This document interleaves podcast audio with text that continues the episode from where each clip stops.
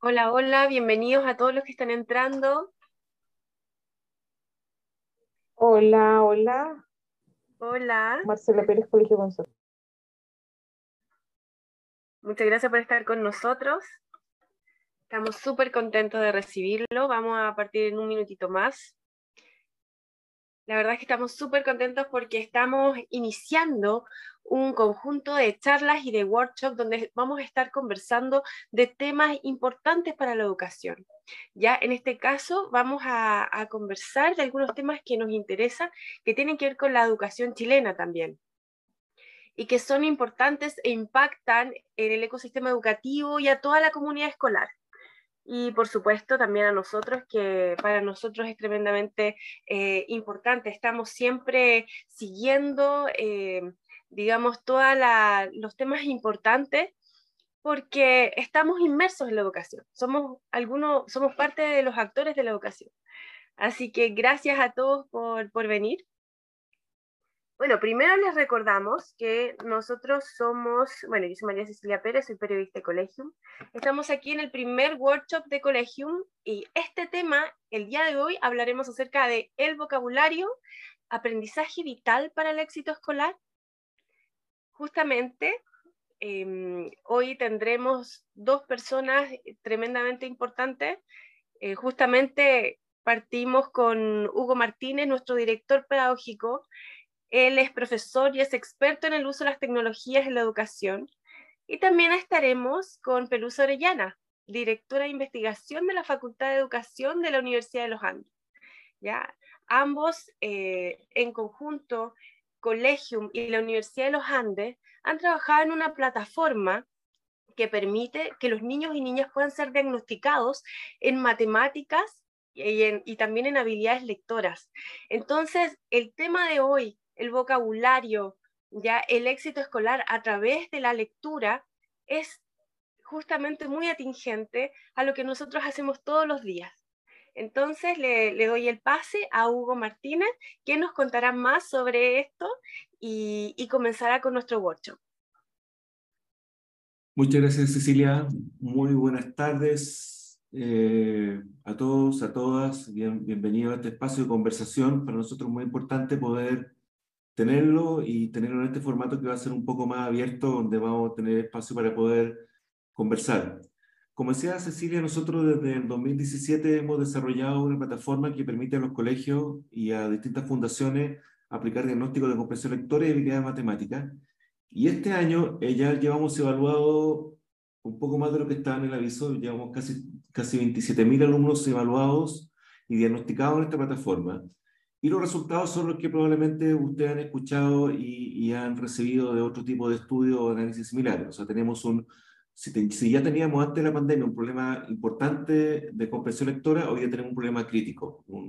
quizá una, sin, sin, miedo a exagerar, podría hablar de una, quizá una catástrofe educativa porque tenemos toda una generación de estudiantes eh, que no, no comprenden lo que lee, pero, pero que ha, de alguna forma, profundizado estas brechas y estas habilidades fundamentales para el desempeño y para la vida.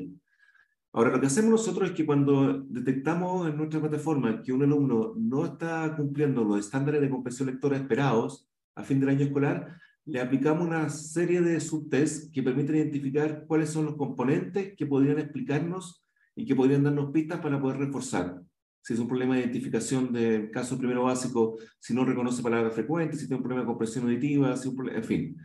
Y, y, en estas pruebas, lo que no hemos detectado, bueno, bueno, hemos detectado primero que alrededor del 60 y, 62% eh, se encuentra en un nivel deficitario y, y, probablemente sea un poco mayor, pero lo que detectamos empíricamente en estos 23.000 estudiantes, que 23.000 estudiantes de primer año de escolaridad, de primer nivel, 6 de cada 10 no, no están logrando el nivel mínimo de comprensión lectora.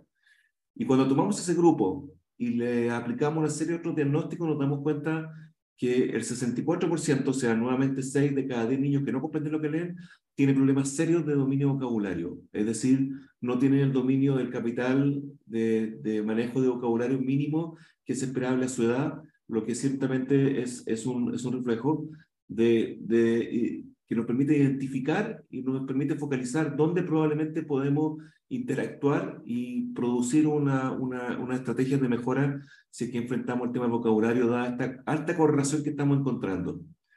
Bueno, por eso, por eso quisimos invitar a, a Pelusa, a Pelusa Orellana, que ya lo presentó Cecilia, eh, a conversar sobre, sobre este tema y fundamentalmente también a buscar estrategias muy concretas, muy puntuales, que nos permitan enfrentar esta habilidad que ya estamos detectando. Hola Pelusa, buenas tardes, bienvenida.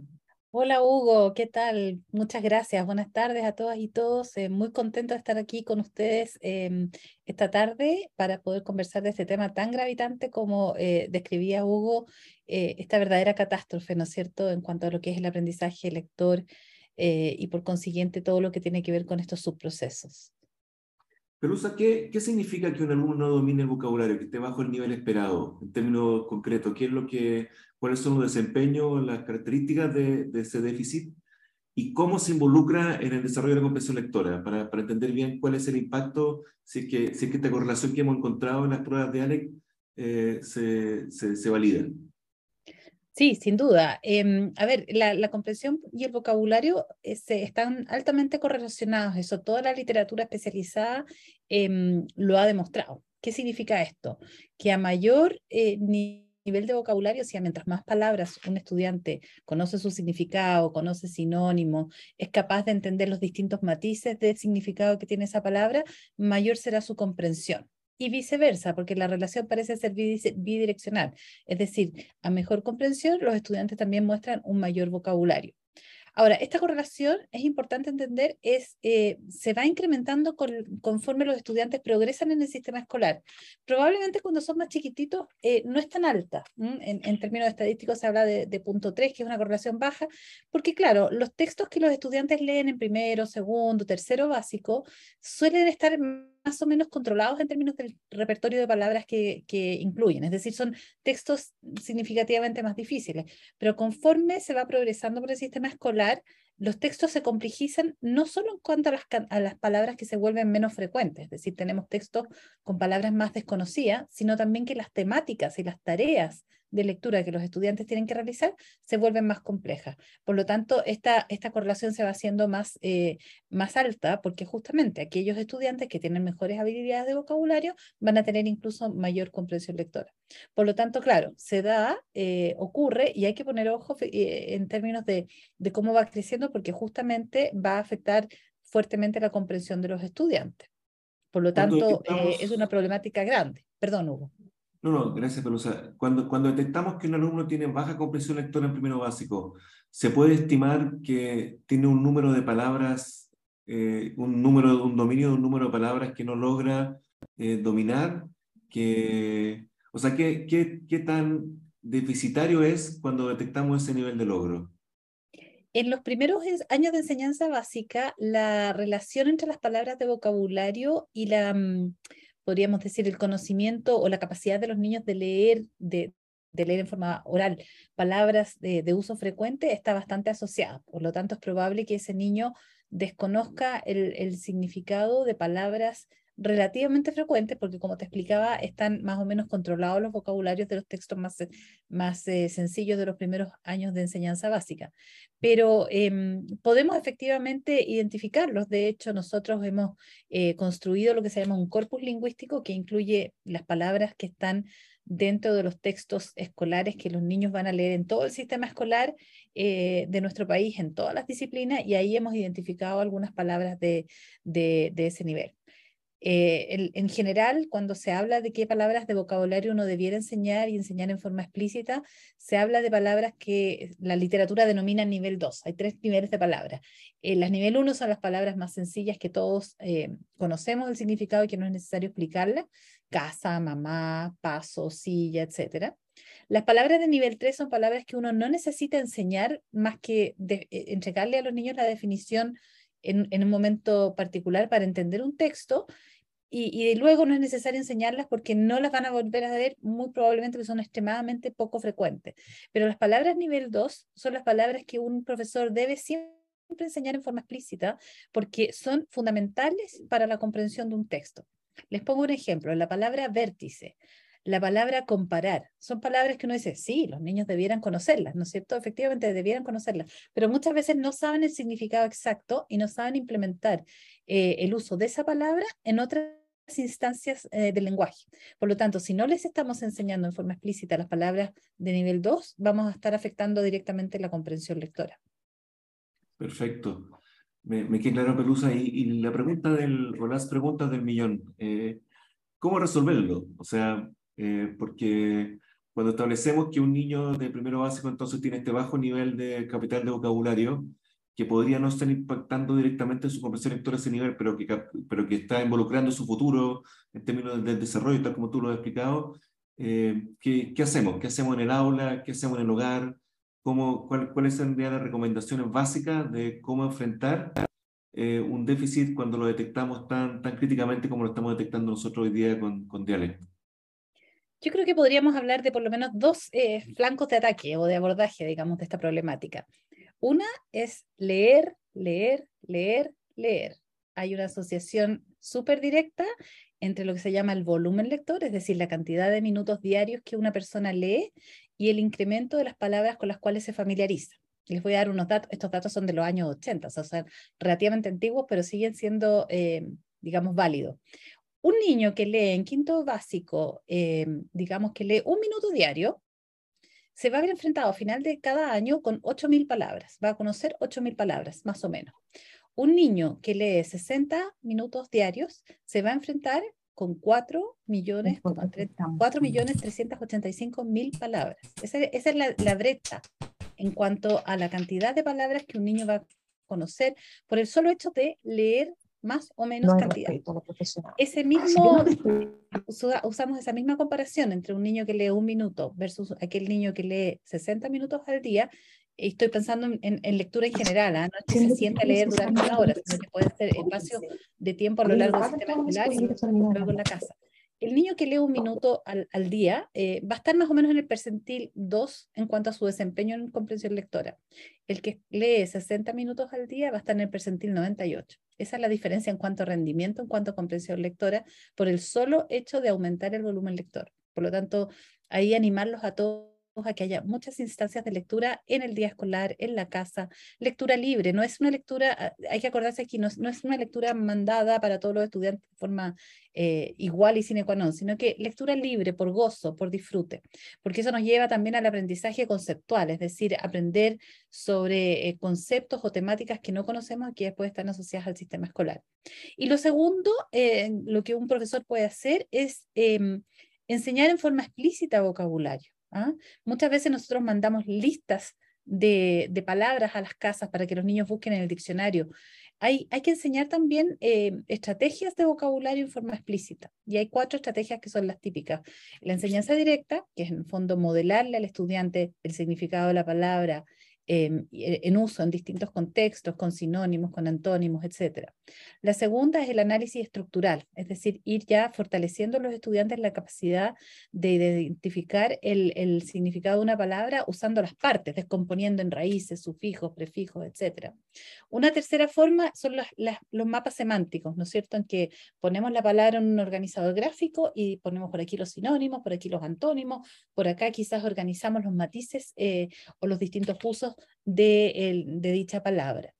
Y em, ya al menos con esas tres, en la cuarta es el uso del contexto, ¿ah? que no, normalmente en los sistemas escolares la estrategia por excelencia que se propone es el uso del contexto, pero la evidencia ha demostrado que el uso del contexto solo no sirve, porque a veces puede llevar al niño eh, a entender erróneamente el significado de una palabra. Entonces siempre es conveniente enseñar a usar el contexto, pero siempre darles también a los estudiantes alguna otra estrategia que ellos también puedan manejar eh, en forma adecuada, moderándola a nosotros primero. Y, y Perusa, una, una, última pregunta para darle espacio para que Cecilia coordine las preguntas de las personas que quieran, que quieran participar. Eh, en realidad son dos preguntas.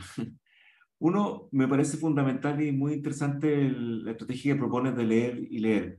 Pero se produce un círculo vicioso, ¿no? Porque si el niño no tiene vocabulario y no comprende lo que lee, la lectura va a ser eh, frustrante eh, y, y no, no, vamos a lograr este objetivo. Entonces, ¿cómo, cómo resolver ese círculo vicioso?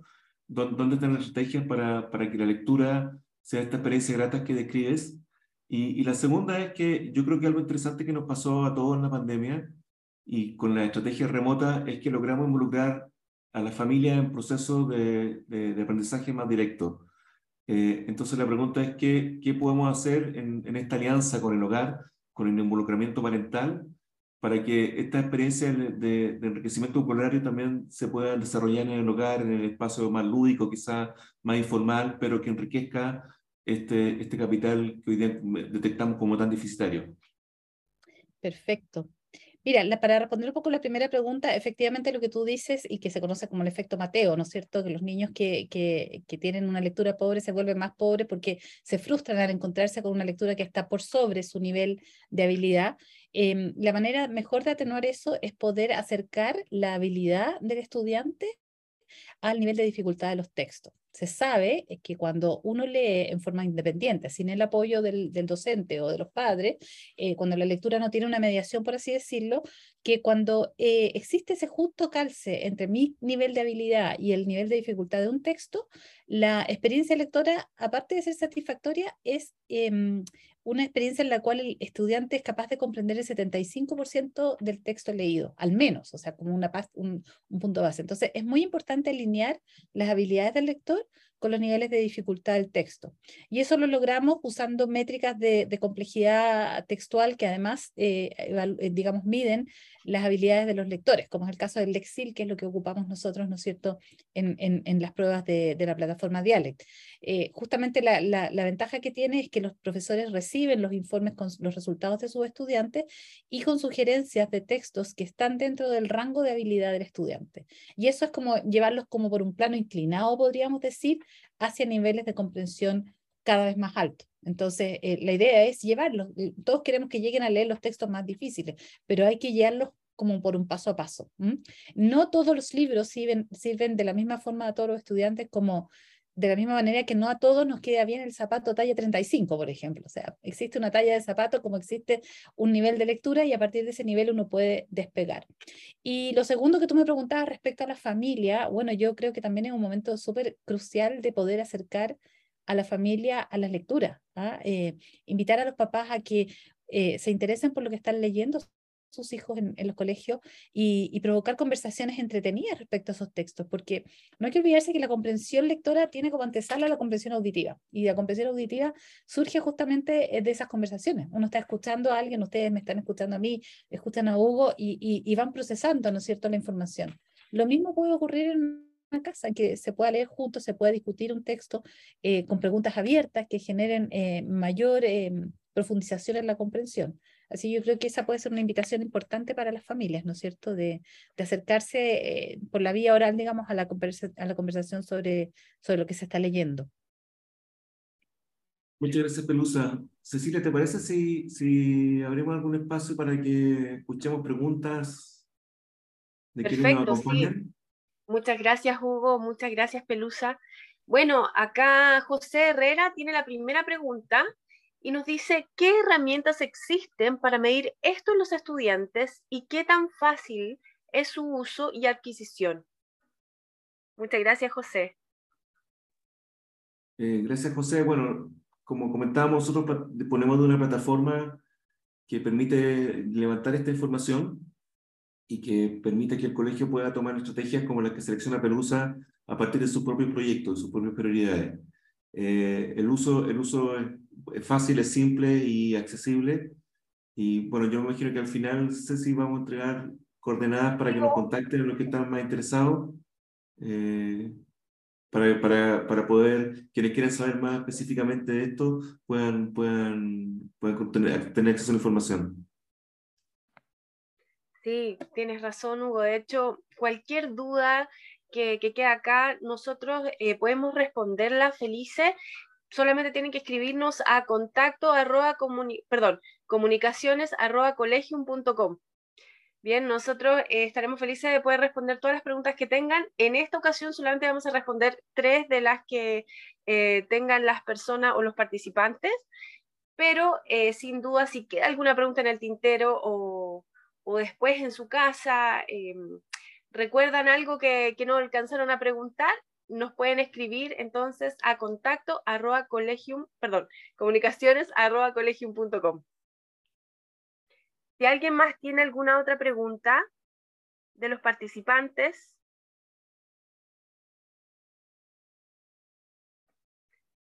voy a escribir mientras tanto comunicaciones.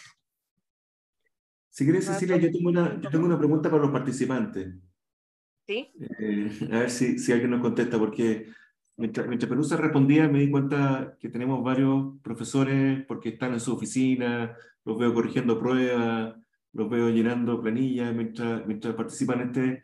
¿Qué, qué, qué experiencia nos podrían contar ustedes de, de estrategia de mejoramiento vocabulario? ¿Le hace sentido lo que, lo que propone como estrategia? Eh, ¿Cuál, cuál, cuál, qué, qué, qué, quizás pudiera contarnos un poquito cuál es, cuál es su experiencia de uso de, de herramientas de diagnóstico y vincularlo a estrategias de mejoramiento? Quizás podríamos conocer un poquito de experiencia de ustedes para, para darle más, más contenido a este, este espacio de conversación.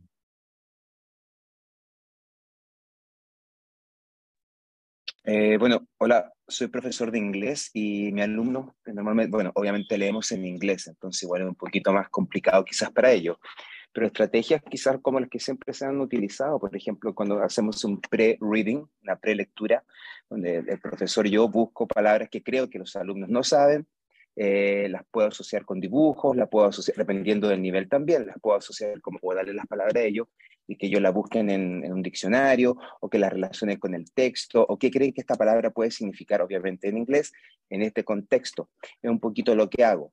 Y um, eso es más o menos lo que trabajo. Y tenía una pregunta. Yo, yo como estudiante a mí nunca me ha gustado leer y creo que ahora que estoy viejo, a los 49 años, recién estoy retomando la lectura. ¿ya? pero siento que la literatura que leía en el colegio, que era el Quijote de la Mancha, la Odisea, la Metamorfosis, era un aburrimiento horrible para mí.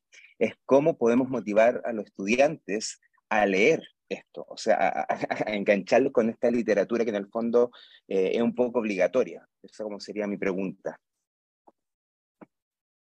Muchas gracias, profesor. Peruso, ¿tenemos alguna sugerencia para que Sí, por supuesto. Bueno, yo creo que a muchos estudiantes les pasa lo que tú, Norman, estabas diciendo. Justamente, eh, efectivamente, de las cuando uno revisa, revisa, por ejemplo, los estudios de la Fundación La Fuente, que hace unas encuestas de, de Chile y los libros, ¿no? La mayoría de la gente, el 60% de los chilenos se declara no lector, y eso ha sido como sistemático.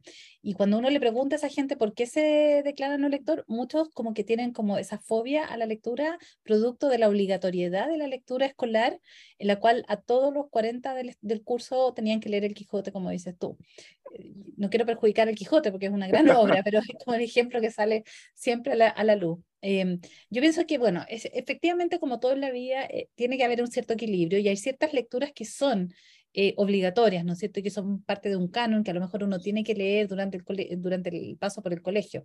Pasa lo mismo en matemática, uno tiene que aprender las ecuaciones de primer y segundo grado porque, porque es parte del contenido, ¿no es cierto? Sí. Pero la mediación de esas lecturas debiera ser un poquito más... Eh, contextualizada probablemente. Eh, ojalá los profesores quizá leyeran la primera parte del Quijote, el primer capítulo con los estudiantes y les ayuden a entender por lo, por lo menos los elementos clave, eh, ¿no es cierto? ¿Dónde ocurre la acción? ¿Quiénes son los personajes importantes? ¿Cuál es el problema eh, que se está planteando? De manera de guiar la lectura posterior de alguna forma y apoyar la comprensión. Si hacemos una prueba del Quijote después de las 450 páginas, nadie lo va a leer con gusto. Si vamos intercalando distintas actividades, por ejemplo, contextual si después hacemos una dramatización, si de repente incorporamos quizá un, un, pequeño control de lectura para ver cómo van los estudiantes, pero luego volvemos a algo más, digamos, del ambiente del Quijote, o si lo comparamos con alguna película, vamos, digamos, haciendo la lectura un poquito más amena. Pero para agregar, o sea, eso es con respecto a la lectura que es obligatoria y que, que tal vez queremos que todos los estudiantes lean lo mismo. Pero hay otros componentes de lectura, la lectura complementaria, el plan lector, se llaman algunos otros colegios, debe ser una lectura libre, debe ser una lectura que dé mucha opción a los estudiantes de elegir qué quieren leer y que eso suponga eh, visitas a la biblioteca, buscar, comentar, recomendar. Eh, hoy existen hasta estos booktubers, ¿no es cierto?, que de repente recomiendan libros de literatura juvenil, eh, en, YouTube. Hay miles de recursos a, a, partir de los cuales uno puede abrirse al mundo de la literatura más allá, pero como profesores dar eh, esa, esa posibilidad de que los estudiantes elijan un poco lo que quieren leer y también elijan el formato en el que, cual quieren leer. Si quieren leer en, en formato papel, fantástico, si no, puede ser en otro formato. Y la evaluación sea también una evaluación mucho más flexible, no la clásica prueba, tal vez puede ser una conversación, un seminario, una dramatización, una, armar una película, lo que quieran. Eh, eso yo creo que va a acercar más a los niños a, la lectura. Eh, para agregar algo, eh, en inglés normalmente los niños siempre se quejan que, bueno, en, español debe ser lo mismo, que siempre damos los mismos libros a leer. Entonces con un compañero de trabajo hicimos como un listado de 15 libros y les dijimos a ellos que eligieran su libro y, y, resultó bastante fácil. Lo que fue difícil para nosotros es que no nos dimos cuenta que había libros que no habíamos leído, por lo tanto tuvimos que leer una cantidad de libros inmensa. Pero ahora ya para la próxima vamos a reducir no tanto 15 libros y leer unos 6, 7 libros que sean interesantes para los estudiantes, ponerse en el caso de los estudiantes, y que ellos lo elijan. Y como tú dices, la evaluación que sea entretenida, que sea amplia, que pueda ser una dramatización, que sea escribir un ensayo o hacer un booktuber, que están muy de moda, pero creo que son buenas técnicas para que, ir acercando a los alumnos a la, a la literatura. Exactamente. Muchas gracias, Norman. Muchas gracias por, por, todos los tips también que nos diste a todos y que nos compartiste. Y ahora tenemos una pregunta de Candy Chávez que nos consulta cómo podemos complementar la adquisición de vocabulario e indica que las redes sociales lo han simplificado, la adquisición de vocabulario. Claro, en general, me encantaría que explicar un poquito más, Candy, a qué se refiere con complementar. Eh, se puede complementar, yo creo que hay vocabularios que son propios de cada asignatura, cada disciplina, ¿no es cierto? Que es muy importante que los estudiantes lo manejen. Eh, y hay vocabulario que es lo que llamamos el vocabulario académico que también es transversal, es decir, por ejemplo, la palabra comparar que yo mencionaba antigua, anteriormente es una palabra que la vamos a usar para matemática, para historia, para lenguaje, ¿no es cierto? Compare eh, las causas de las guerras en distintos países de América, ¿no es cierto? O compare estos dos triángulos, va, va a ser transversal. Y esas palabras es, importante asegurarnos que las conozcan.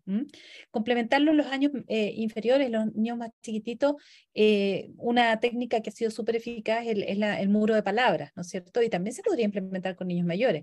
Tener las palabras visibles en la sala de clase. Ahí Norman contaba lo de la imagen, ¿no es cierto? La imagen es súper poderosa. Poner en el muro de palabras quizás la imagen de lo que significa la palabra con, con cómo se escribe, para que los niños también gradualmente al tenerla físicamente en la sala, la vayan incorporando también en su escritura, no solo en la lectura, sino que también en la escritura. Entonces, esas son algunas ideas de, complementarlo. Y en la oralidad, nosotros también modelar el uso de las palabras de vocabulario que los estudiantes eh, están aprendiendo, usándolas muchas veces. Acuérdense que la definición de un hábito es algo que se repite 29, creo que son 29 veces eh, para que se forme un hábito. Bueno, yo me imagino que para que un niño eh, incorpore una palabra en su vocabulario activo, que llamamos que, que es en fondo efectivamente que la use, va a requerir de muchísimas veces, ¿no es cierto?, de uso de esa palabra. Perfecto, muchas gracias, Pelu. Cosas para hacer tanto en el colegio como en la casa, ¿no? También son muy, muy buenos tips. Ahora, mira, estoy leyendo otra, otra consulta. ¿A qué nivel social pertenecen las mediciones señaladas? Sí, yo, creo, que Hugo tiene ese dato más claro. Eh, sí. Eh, la, la, pregunta que, que, que, hace la profesora eh, es fácil de responder. Básicamente, esto corresponde a mediciones de escuela, alrededor de un 10% son escuelas particulares pagadas, con, que los padres aportan directamente el financiamiento directo, y el resto son escuelas con distintos formatos de sector público. Y, y hay muestras representativas de México, de Colombia, de Argentina y de Chile. Eh, lo, que, lo que encontramos, que no, que no, no quisimos borrarlo con más datos, es que obviamente se producen brechas muy significativas. O sea, colegios que tienden población escolar de mayor riesgo social tienden a tener menor vocabulario eh, sus estudiantes que colegios que atienden eh, niños y niñas con mejores condiciones sociales, lo que, lo que obviamente acentúa las oportunidades y la brecha y oportunidades de esos, de esos estudiantes. Si, si me permite, Cecilia, también quería destacar, me parece muy interesante lo que, lo que proponen algunos participantes en el chat eh, sobre, sobre uso, uso alternativo, uso más innovadores. Por ejemplo, Felipe Contreras del Colegio Coya propone usar eh, construcción de memes. Me parece, a mí me parece muy interesante y podríamos evitar lo que le pasó a Norman de que sea tan aburrido. Eh, ahora, yo, yo creo que Norman decía que era difícil haber, tener acceso a toda la literatura que uno puede dejar en libertad. Eh, con, el control editorial del meme también puede ser complejo respecto a, a la creatividad y, y, lamentablemente hay algunos referentes de memes que no son siempre lo más adecuado. Candy también proponía que creáramos podcasts que le encantan a los estudiantes. Yo, yo creo que misma Candy que nos, nos indicaba que las redes sociales tendían a disminuir la calidad del vocabulario y efectivamente las mismas tecnologías aquí nos ofrecen oportunidades para, para dar vuelta y para aprovechar ese espacio más lúdico y más motivante de los estudiantes para, para producir contenido a partir de su experiencia lectora yo, yo diría nomás que la única clave y lo muy importante es, es evaluar esa estrategia. O sea, si, si podemos con precisión indicar cuál es el nivel de vocabulario, eh, podríamos cada cuatro o cinco meses volver a aplicar instrumentos como este para poder saber si es que la estrategia de construcción de memes, si, el, si los podcasts, si, si los videocasts, eh, si TikTok eh, o cualquier otro de los recursos están efectivamente impactando lo que nos importa a nosotros, porque finalmente eh, son medios y los fines son los que no hay que perder. Muchas gracias, Hugo. Bueno, ahora vamos con la última pregunta de Claudia, quien nos indica, bueno, dice buenas tardes, para chicos antes de los seis años la lectura es diversa. ¿Cómo hacer el tránsito cuando entran a la primaria y todo se vuelve rígido y obligatorio? Gracias. Interesantísima pregunta. Sí, efectivamente la lectura eh, en, preescolar, ¿no es cierto?, en, los primeros años de, en que los estudiantes están, digamos, eh, eh, medio ingresando, ¿no es cierto?, al sistema escolar, es sumamente grata, es una actividad súper placentera y, es, y, y, y, se asemeja a la lectura que debería ocurrir en la casa, ¿no es cierto?, esa lectura compartida que hacen los padres antes de ir a dormir con los hijos. son, y son momentos que siempre se recuerdan como de manera como muy positiva. Em, entonces, no debiéramos en primer grado, digamos, olvidarnos de esa lectura. Los profesores tenemos que leerle a nuestros estudiantes, leer 5 o 10 minutos al día. También crear, ojalá, espacios eh, fáciles o sencillos, pero que sean pequeñas bibliotecas de aula, espacios de la sala en las cuales cuando un niño eh, termina un trabajo, por ejemplo, puede ir a, a, ojear libros, a mirarlos. Acuérdese que la lectura entra también por la vista, ¿no? Entonces, que las portadas estén ahí llamándolos, digamos, a, a querer leerlo, puede ser una manera también de, de, acceder a una lectura más libre. Pero tienen que existir los espacios. Y los espacios existen cuando se asignan, digamos, en las rutinas escolares. Entonces, eh, ojalá en la mañana, por ejemplo, haya un momento de, de lectura libre sostenida, 10 minutos de lectura que cada niño traiga lo que quiere leer, eh, que haya momentos en que se vaya a la biblioteca a elegir libros, porque de nuevo, si no los conocemos, no, los vamos a, no, vamos a llegar a ellos. Entonces, ojalá que por horario, digamos, tengamos esos momentos en, nuestro, en nuestras rutinas diarias. Muchas gracias, Pelusa. Bueno, recuerden que mm, al terminar nuestro webinario, eh, pueden hacernos sus preguntas en comunicaciones.colegium.com. Bien, y este webinario va a quedar disponible y se podrá enviar a quienes lo deseen, quienes, quienes lo soliciten. Deben solicitarlo a comunicaciones.colegium.com. Bueno, para terminar, queremos agradecerles que hayan venido. Gracias también, Hugo. Muchas gracias, Pelusa, si quieren despedirse de nuestros invitados, de todos los amigos y amigas que nos acompañaron. Encantada de estar hoy día con ustedes, muchas gracias. Eh, también eh, solo un, un, recordatorio de, no hay que olvidarse que las brechas en comprensión lectora o el retraso en comprensión lectora y en vocabulario es acumulable en el tiempo. Entonces, aquello que no remediamos a tiempo, que no remediamos cuando tenemos ese diagnóstico, después tiene consecuencias mucho más complejas porque la lectura se vuelve más compleja, las actividades que hay que hacer con la lectura son más complejas, entonces eh, es más fácil resolver el problema a tiempo, pienso yo. Muchas gracias, Pelusa. Bueno, César dice muchas gracias, conceptos interesantes. Eh, también me parece que le hemos podido dar el carácter de urgencia, Pelusa sobre todo con los que nos está diciendo ahora. Y bueno, gracias por participar. Vamos a estar informándoles sobre nuestro próximo Workshop Collegium, donde seguiremos hablando de educación, de temas interesantes, de temas importantes de temas urgentes, porque al final la educación es urgente. Y recuerden que pueden profundizar más en este tema o hacernos sus preguntas escribiéndonos a comunicaciones.colegium.com. Así que muchas gracias por todo y nos despedimos. Un abrazo grande para todos y